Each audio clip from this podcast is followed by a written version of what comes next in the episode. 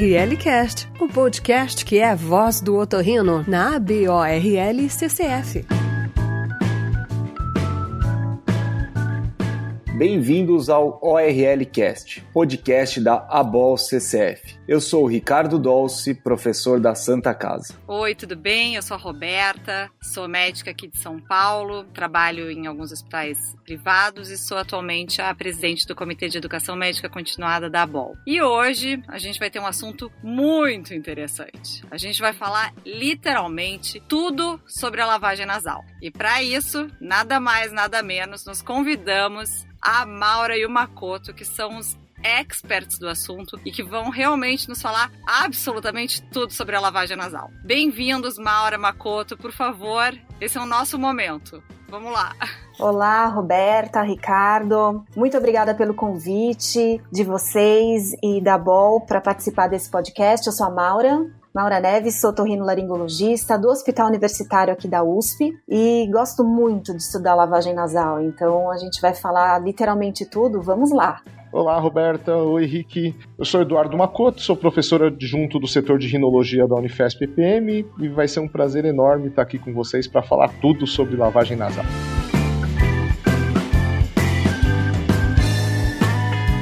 Então vamos lá, pessoal. Makoto, hoje em dia se fala muito sobre a lavagem nasal. E ela, depois de um trabalho intenso de todos os otorrinolaringologistas, está literalmente no nariz da população brasileira. Mas me explica melhor, Makoto, por que é tão importante a gente saber sobre a lavagem nasal? Então, Rick, é importante a gente falar em lavagem nasal porque todas as funções do nariz dependem de um nariz hidratado, dependem de um nariz que tem uma secreção normal dentro dele. A gente tem uma camada de muco, né, uma camada de secreção que protege, faz uma série de efeitos dentro do nariz, e quando a gente faz uma lavagem nasal, a gente restabelece as funções do muco. Então ela serve tanto para melhorar a secreção como para tirar a sujeira, tirar a impureza do nariz. Tanto que hoje em dia a lavagem nasal ela serve tanto para tratamento de uma série de afecções nasais, como também para prevenção, e esse é o ponto mais importante que a gente tem falado atualmente. As pessoas que lavam o nariz regularmente, elas têm menos infecções, têm menos sinusites, têm menos rinites do que as pessoas que não lavam o seu nariz. Boa, muito bom, Makoto. E Maura, me diz uma coisinha, o que que a gente precisa fazer e o que que é importante para nós termos uma lavagem nasal efetiva, adequada? Quais são as dicas para isso? Olha, Rô, eu acho que a gente tem algumas coisas que são importantes a gente considerar quando a gente fala da lavagem nasal, né? Quando me perguntam qual é a melhor lavagem nasal, a minha resposta é sempre é a que o paciente consegue fazer, tanto em volume quanto em técnica. Então, é aquela que se adapta à necessidade dele, tanto a doença quanto a possibilidade dele conseguir fazer. E aí a gente tem muitas coisas na literatura que vão confundir um pouco e podem deixar o médico, até o paciente, mais confuso, porque são muitas informações. Então, o que, que é importante? Se a gente vai pensar em itens, eu falaria em posição da cabeça, quantidade de soro, pressão desse soro, temperatura e frequência. Se você pensa na posição e posição da cabeça, se é para frente, se é para trás. Acho que a minha resposta é depende do que você quer lavar. Se você quer lavar o seio frontal, você vai precisar pôr a cabeça para frente. Se você quiser lavar o esfenoide, você tem que inclinar para trás. Tá? Então depende do que você quer lavar. Quanto de volume? Também depende. Se é uma criança, ela tem um nariz que é menor. Então a gente precisa de menos volume do que um adulto ou de um paciente que está operado. Então, uma criança, você precisa de 2, 3 ml, um adulto operado, 100 ml. Qual que é o, o tipo de pressão? A gente tem evidência na literatura que mostra que a técnica de baixa pressão com alto volume, então pouca força, e muito volume é muito mais eficaz para fazer uma boa lavagem. Então, ela cobre todo o nariz e não gera nenhum efeito adverso, né? Não dá dor, é né? mais tolerável. E algumas coisas de temperatura que eu acho que são interessantes. Esquenta o soro, não esquenta o soro. O soro a temperatura ambiente pode ser bacana, mas ele um pouquinho mais morno também é bem indicado. E se me falar assim, quantas vezes por dia? Umas duas vezes por dia. Ah, excelente. Você falou rapidamente ali das questões das crianças, né? E aí, quando a gente fala da questão das crianças mais novas, tem alguma idade para começar essa lavagem nasal para eles? Tu falou ali um ml. Como é que funciona para esses bebês e esses, essas crianças menores? Então, Rô, para as crianças menores, normalmente eu gosto de uma quantidade de solução menor, porque o nariz é pequeno, então não precisa dar um volume muito grande. Então, um, dois ml para um bebê é suficiente. Se for uma criança um pouquinho maior, 3, 4 aninhos, você já pode colocar 3 ml até 5 ml na lavagem. E um adulto, mais soro. Aí, se tem rinite, a gente faz com um pouquinho mais de volume. Se está foi operado, também a gente põe um pouco mais de volume. Mas assim, nas crianças, vamos lá, 1, 2 ml, suficiente no bebezinho. Uma criança maior, 3 a 5. Uma hora a gente amarra, faz deitada, sentada. Como é que a gente ensina como otorrino para os nossos pacientes? Eu acho que quanto antes a gente começa a introduzir a lavagem como um hábito, fica mais fácil da criança aceitar esse hábito. Então, eu acho que primeiro a dica de ouro é essa. Agora, se não fez a lavagem desde pequenininho e vai começar a fazer um pouco mais velho, eu acho que tem que conversar, tem que mostrar necessidade, se ela já tem uma capacidade de entender, tem que tentar explicar para a criança a necessidade. Agora, tem paciente puxa, com certeza o, o, Ricardo, o Makoto também já tiveram pacientes que a gente fala, olha, tem que lavar. E o pai fala, mas doutora, é uma, uma luta parece um tatame, tem que amarrar mesmo a criança para ela fazer. Aí eu acho que nesse caso, quando é uma luta muito grande, a gente tem que quantificar o benefício. Mas no geral, no começo, ninguém vai gostar muito, né? Eu não acho muito adequado você filmar a criança, coloca lá a câmera, posta no Instagram, a criança toda amarradinha lá com aquela cara de meu Deus do céu, o que, que vai acontecer comigo? Eu acho que isso pode levar o pai e a criança a alguma lesão no nariz, alguma dor, porque a posição não está muito correta. Então, acho que aqui eu vou também passar um pouco a bola aqui para o Makoto, para ele dar a experiência dele, o que, que ele acha sobre isso, mas eu acho que se é uma criança menorzinha, bebezinho, eu acho que é mais fácil fazer deitado, porque a criança não senta mesmo, ela não consegue sentar. Se é uma criança maior, a minha sugestão é sempre fazer no banho, duas vezes por dia. Se vai fazer de manhã e a criança tá com sono para ir para a escola, não tenta. Faz quando ela voltar da escola, né? Às vezes a criança não vai conseguir fazer. Mas aí eu acho que também é muito do pai perceber como o filho funciona. Então, se precisar amarrar, às vezes a gente amarra, não é meu conselho, eu acho que é conversar e tentar fazer sempre numa posição que gere menos dor. Pois é, a Maurinha tem razão, né? Quando a gente fala de crianças, o primeiro a gente precisa convencer os pais, né? Esse é um debate grande, a gente tem que explicar para os pais que a lavagem é fundamental. E nas crianças maiores, a gente tem que explicar para as crianças também que a lavagem é fundamental. Claro que no começo é difícil, como a Maurinha falou, mas também hoje em dia existem diversos dispositivos no mercado que facilitam mesmo as lavagens nasais. Então a gente acaba orientando até com seringa mesmo nas menorzinhas por causa do volume, mas também não é ruim numa criança maior. Você pode pedir para ela usar algum frasco dosimetrado, algum frasco vendido mesmo no, na farmácia para que ele faça assim essa limpeza nasal. E lembrar sempre, né, que em doença crônica a adesão ao tratamento é fundamental. Então é o que a Maura falou. É importante que a criança lave, independentemente de como isso é feito. É melhor que ela lave de alguma maneira do que ela não lave de maneira alguma. ORLcast, o podcast da ABORL CCF. Maura, deixa eu te perguntar uma questão. Você falou sobre a posição para frente, para ir para o frontal, para trás, para ir para a região esfenoidal. Tem alguns pacientes, acho que todos nós já tivemos no consultório, que relatam que ao fazer a lavagem nasal sentiram uma dor na região do ouvido. Por que, que essas pessoas têm essa dor e qual outras posições que você indica para uma lavagem rotineira do dia a dia dos pacientes? Algo em especial? Olha, Rick, normalmente quando o paciente tem dor na lavagem, na maioria das vezes é excesso de pressão a gente vê mais dor nos métodos de pressão positiva, sempre que você joga com força dentro do nariz. Então, o que é um método que pressão positiva? Por exemplo, uma seringa, ela vai dar muita força, então você consegue uma pressão positiva. A garrafa que chegou recentemente aqui no Brasil, que é a garrafa de squeeze de alto volume, ela também pode dar uma pressão positiva e gerar dor. Então, sempre que você jogar um soro com muita força dentro do nariz, você pode ter dor na lavagem. Uma outra coisa, não só muita força, mas a hora que você encordena. Então, você joga com força e um volume muito grande. Aí você pode se engasgar ali na hora e aí pode gerar dor. Então, a dica é sempre você não jogar com muita força. Nesse caso, se tem dificuldade ou fez uma lavagem e gerou dor, é usar os, como o Makoto falou, os dispositivos que têm saída de pressão controlada, então os dosimetrados, para até treinar um pouco a lavagem para depois voltar para esses outros mecanismos. E em relação à posição da cabeça, ela também pode gerar dor. Você joga com muita força, uma posição que muitas vezes acontece. A gente aqui está num podcast, então eu não vou conseguir fazer com um vídeo, né? Mas muitas vezes as pessoas vão lavar, os adultos principalmente, as crianças maiores, vão lavar na pia do banheiro. E aí para fazer isso, elas vão se olhar no espelho. A hora que você se olha no espelho, você acaba deixando e inclina a cabeça um pouquinho para lateral para jogar o soro dentro de um nariz,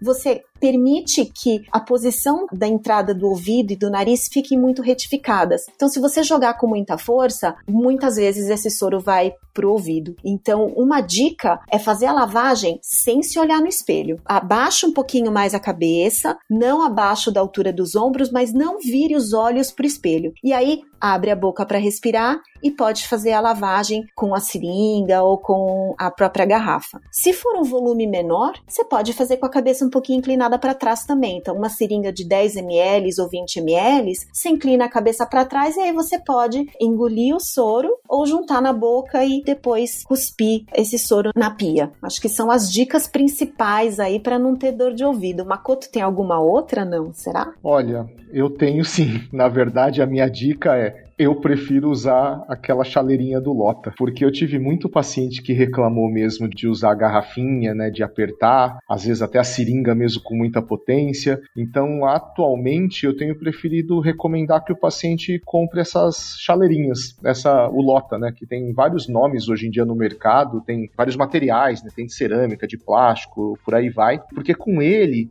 a lavagem também é de alto volume, mas com baixa pressão. A gente sabe realmente que é, existem estudos que falam que o alto volume com alta pressão tem uma penetração maior nos seios paranasais. Mas o que a gente tem percebido é que dessas duas variáveis, a mais importante é o volume. O volume é o mais importante, nem tanto a pressão. Então eu tenho preferido fazer as irrigações com o Lota. E aí com Lota também tem o problema de seu podcast, não dá para mostrar em vídeo, mas você vai colocar o bico dessa chaleira em uma das narinas. O ideal é não olhar muito para frente mesmo, como a Maurinha falou, e aí você vai inclinando sua cabeça levemente para outro lado, dá para ir respirando pela boca e aí o fluido, né, o soro vai passando de uma narina para outra e faz uma lavagem de alto volume. Então essa que é a dica que eu tenho para dar. Eu prefiro usar o Lota.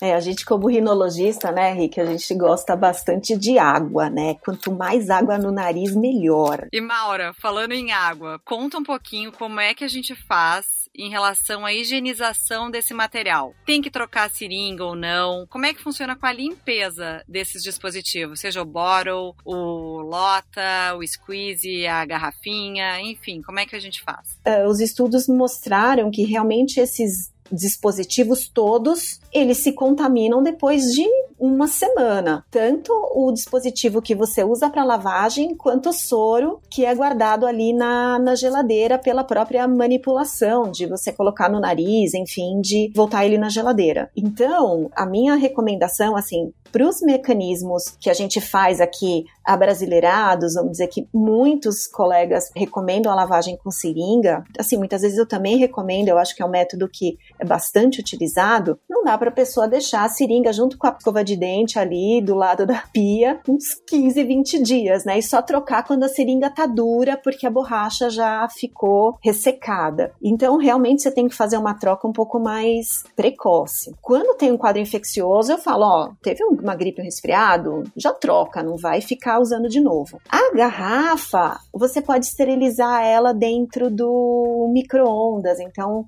ainda tem essa possibilidade de esterilização que eu acho bem interessante. A chaleira, eu vou até deixar para o Makoto falar como ele faz também, como ele faz com os outros dispositivos, eu acho que é bem interessante, mas eu sugiro água e sabão, especialmente as chaleiras que são de porcelana. Esse ponto que você tocou, Maurinho, é importante até porque o próprio frasco de soro pode se contaminar. Então, além de esterilizar os dispositivos, se o seu paciente guarda o soro na geladeira ou algo do tipo, esse soro também, teoricamente, precisa ir para micro-ondas para fazer um certo grau de esterilização. Você perguntou sobre a chaleirinha, pode ser também micro-ondas, mas é mais fácil ferver, né? A gente ferve água e coloca a chaleira dentro, ou água e sabão, ou até álcool pode ser utilizado para essa esterilização.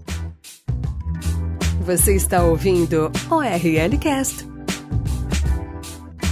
Ô Makoto, e a ponteira desses dispositivos de spray, a gente pode limpar com álcool ou água e sabão? Enfim, como é que a gente faz? É a mesma ideia. Pode usar ambas as técnicas, tanto água e sabão como álcool para fazer essa limpeza dos bicos dos frascos. Ô Makoto, e a história de dividir entre irmãos, hein? Tipo, a mãe vai passando de irmão em irmão lá. Como é que funciona? Não é uma ideia muito boa, realmente. O ideal é que cada um tenha o seu. Não é o ideal.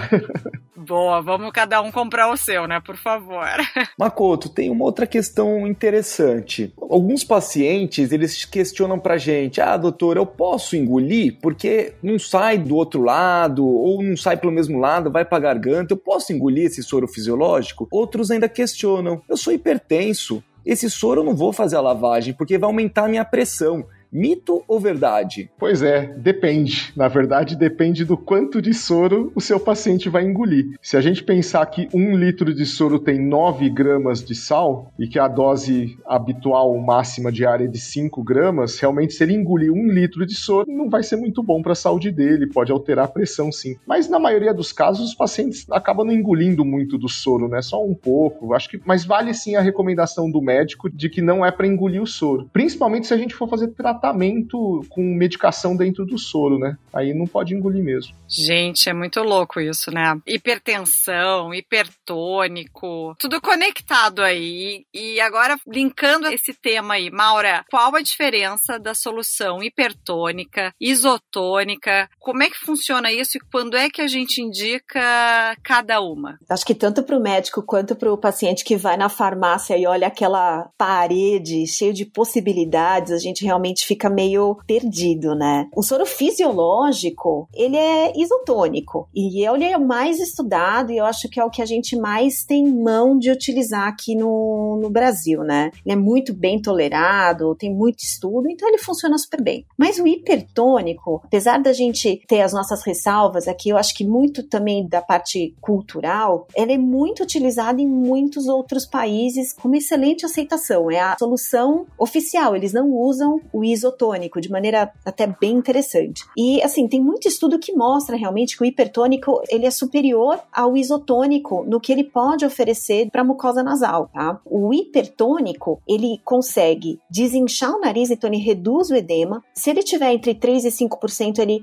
consegue acelerar o batimento muxiliar, então ele melhora essa depuração que a gente tem, muito provavelmente porque ele libera um pouquinho de cálcio, então ele acelera esse batimento ciliar. Só que aqui, culturalmente falando, o grande ponto, o fiel da balança aqui, acho que o mais difícil para o brasileiro aceitar é o que o hipertônico dá, que é um pouquinho de dor. Ele gera é um pouquinho mais de ardência no nariz. Então, culturalmente aqui o nosso paciente ele tem um pouquinho mais de dificuldade de aceitação para isso. E lógico, assim, você tá gripado e colocar uma solução hipertônica no nariz, tenho que concordar, eu já fiz isso. Eu experimentei todos os métodos e todas as concentrações de solução aqui na minha casa. Pensando abaixo de 3%, a gente tem no mercado soluções de 2%. Qualquer coisa acima de 0,9 é hipertônico. Então, se fizer 1,25, 2, tem diferença? Eu acho que vai ter mais diferença na aceitação, na tolerabilidade. Então, se fizer 1,8 ou 2%, vai ser mais fácil de você conseguir tolerar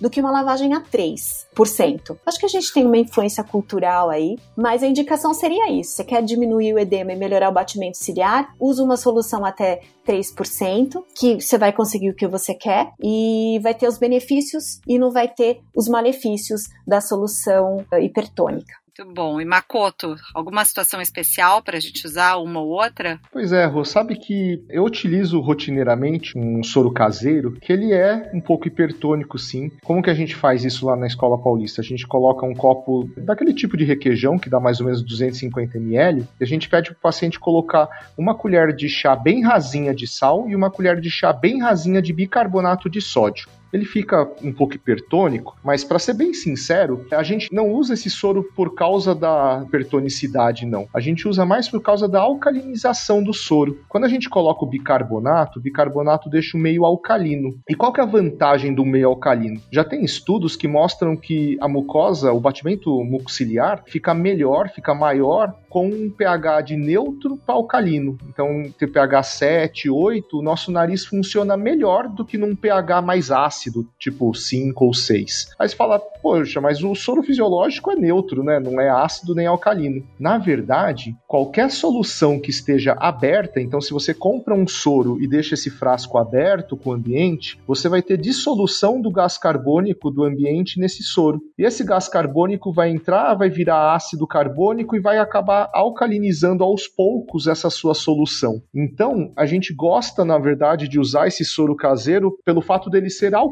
e não pelo fato dele ser hipertônico. Que aula de química, Makoto!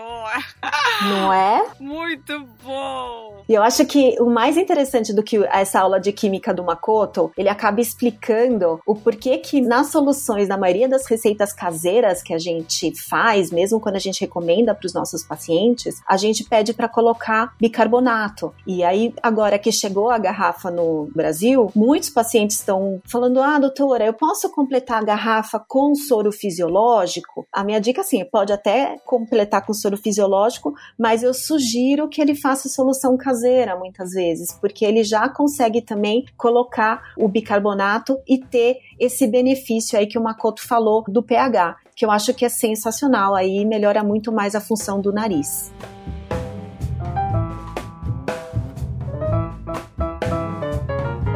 Agora, dando sequência, falamos bastante sobre a lavagem nasal e vamos agora pensar um pouquinho quando a gente começa a realizar as lavagens nasais adicionando alguns produtos. Makoto, Relacionado a esse tema, o que, que, você poderia falar sobre a lavagem nasal com corticoide? Qual a importância da gente estar tá realizando essa associação? Ah, Rick, essa associação revolucionou o tratamento das rinossinusites crônicas mais difíceis, né? Aquelas que a gente não gostava de ter no consultório, porque a gente dava corticoide em spray, fazia lavagem, aí tinha que dar corticoide oral, tinha que dar antibiótico, dava um monte de trabalho que o paciente não se controlava. E com a irrigação com corticoide, esses pacientes começaram a virar os mais bem controlados. Então, o que, que acontece? Naqueles pacientes com rinocinusite crônica de mais difícil tratamento, que você não consegue controlá-lo apenas com o corticoide em spray, vale a pena fazer essas irrigações que a gente está conversando aqui com o aditivo de corticoide. Existem vários corticoides no mercado que podem ser dissolvidos dentro dessa, dessa solução, e o fato de jogá-la em alto volume vai fazer com que esse corticoide entre no seio coisa que o spray nasal não faz. Então, na prática, um spray nasal ele é um tratamento nasal, como o nome está falando, né? Ele vai entrar na concha nasal inferior, no máximo na concha média. Enquanto que o tratamento sinusal ele depende da irrigação. Aí por isso que a gente usa essa irrigação com corticoide. Hum, muito bom. Maura, vou perguntar agora uma coisa que nos interessa aqui. Como é que a gente faz o uso do xilitol. Tá todo mundo querendo emagrecer. Agora a gente pode emagrecer pelo nariz. Como funciona esse xilitol, Mauro? Nos fala um pouquinho. Gente, o xilitol é muito interessante, né? Que emagrecer pelo nariz é sensacional, né? Você tem todos os pretextos possíveis para emagrecer. Então, gente, para quem não tá muito familiarizado, a gente tem um, algumas medicações aí com xilitol no mercado né? E o xilitol é realmente um adoçante de baixa caloria e ele é assim, ele é utilizado em muitos alimentos. A função dele nesses alimentos foi muito utilizado em goma de mascar. E aí descobriram que o xilitol ele consegue inibir o crescimento de bactéria e, e, formação de biofilme, por isso que ele é tão utilizado pelas gomas de mascar. Aí a gente extrapola, lógico que foram usar isso daí e tentar descobrir se isso funcionava também dentro do nariz, porque a gente vai colocando tudo que tem dentro do nariz. E aí o que a gente tem hoje é que assim, Rô, ele consegue diminuir a adesão de bactérias, o crescimento de bactérias, tanto dentro da boca quanto, lógico, dentro do nariz, mas também diminui a adesão dessas bactérias na nasofaringe. Então, alguns estudos já mostraram que ele tem uma ação em otites uma ação para rinocinusite crônica e alguma ação também pós-operatório. Então, por conta dessa possibilidade aí de diminuir a produção bacteriana. Agora, em otite, é importante a gente salientar que por estudo científico, ele funciona muito bem se ele for goma ou xarope, e nas sinusites crônicas, ele funciona muito bem se for por uma lavagem de alto volume. Como o Makoto falou, a gente tem que dar bastante volume para fazer esse arraste e ter o efeito do xilitol. E aí, para quem quer saber quanto que tem que colocar de xilitol aí na lavagem, a gente sempre deixa a solução a 5%. Então, se for um volume de 240 ml, a gente põe lá 12 miligramas do açúcar. Então eu peço para os pacientes comprarem nesses mercados naturais aí e utilizar uma balança para poder fazer a medição, ou se não tiver a balança, uma medida aproximada é uma colher rasa de sopa, né? E aí põe junto com o sal e junto com o bicarbonato que o Makoto já falou aqui para poder neutralizar o pH. Então ele fica um soro mais docinho. Fantástico, Maura. Muito interessante. Makoto, entrando na questão das cirurgias, por exemplo, no caso das poliposes extensas, com acometimento de todos os seios da face, que a gente realiza um full house, por exemplo, queria que você falasse um pouquinho pra gente sobre a lavagem nasal e se é interessante a gente adicionar o antibiótico e corticoides. Tem alguma indicação, alguma evidência científica relacionada a esse tema? Ó, oh, Rick, tem sim. Na verdade, nesses casos difíceis que você está falando, que são essas poliposes extensas que a gente acaba fazendo full house, é nesse perfil de paciente que a gente tem que usar essa irrigação de alto volume com corticoide. É até legal que a gente não generalize muito isso, porque Existem diversas outras doenças, outras cirurgias, né, outros pacientes cirúrgicos que não necessariamente a gente vai precisar de uma irrigação com corticoide. Então, paciente com rinite, que vai fazer uma septoplastia,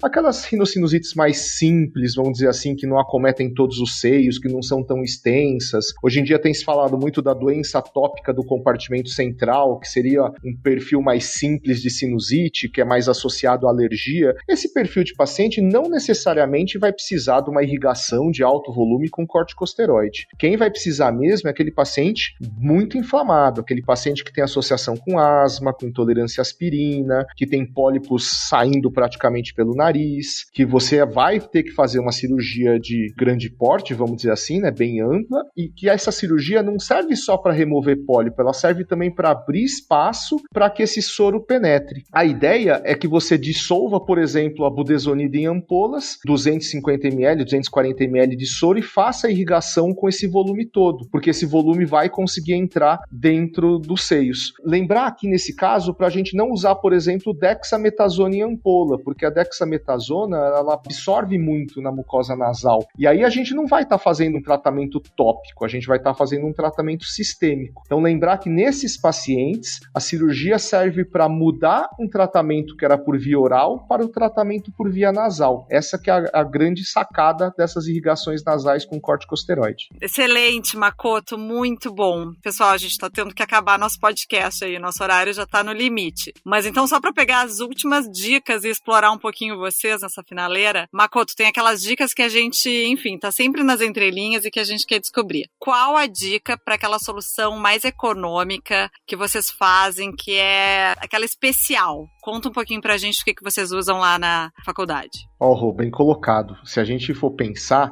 o quanto vai se gastar no soro e o quanto vai se gastar no corticoide não é um valor desprezível, principalmente para quem trabalha no SUS. Então, o que a gente faz? Para substituir o soro, a gente usa aquele soro caseiro alcalino que eu falei já antes, que são 250 ml de água com uma colher bem rasinha de chá, né, de sal e uma colher de chá bem rasinha de bicarbonato de sódio. Então, o soro gente substitui assim. Para budesonida, a gente conseguiu manipular uma budesonida que a gente formula, pinga duas gotinhas dentro desses 250 ml e o paciente faz a irrigação. A grande diferença é que esse frasco manipulado dura uns três meses, coisa que as ampolas não duram. Então acaba saindo um preço muito, muito menor. Para quem quiser saber de depois como faz essa manipulação, a gente tem um folheto no site da Rinologia da EPM, é no www.rinoepm.com.br rotinas. Aí vocês conseguem pegar essas dicas. Outra possibilidade para o corticoide e para o antibiótico é usar cremes, aqueles cremes dermatológicos. A gente pode dissolver, tem cremes de beta-metasona, beta-metasona com gentamicina,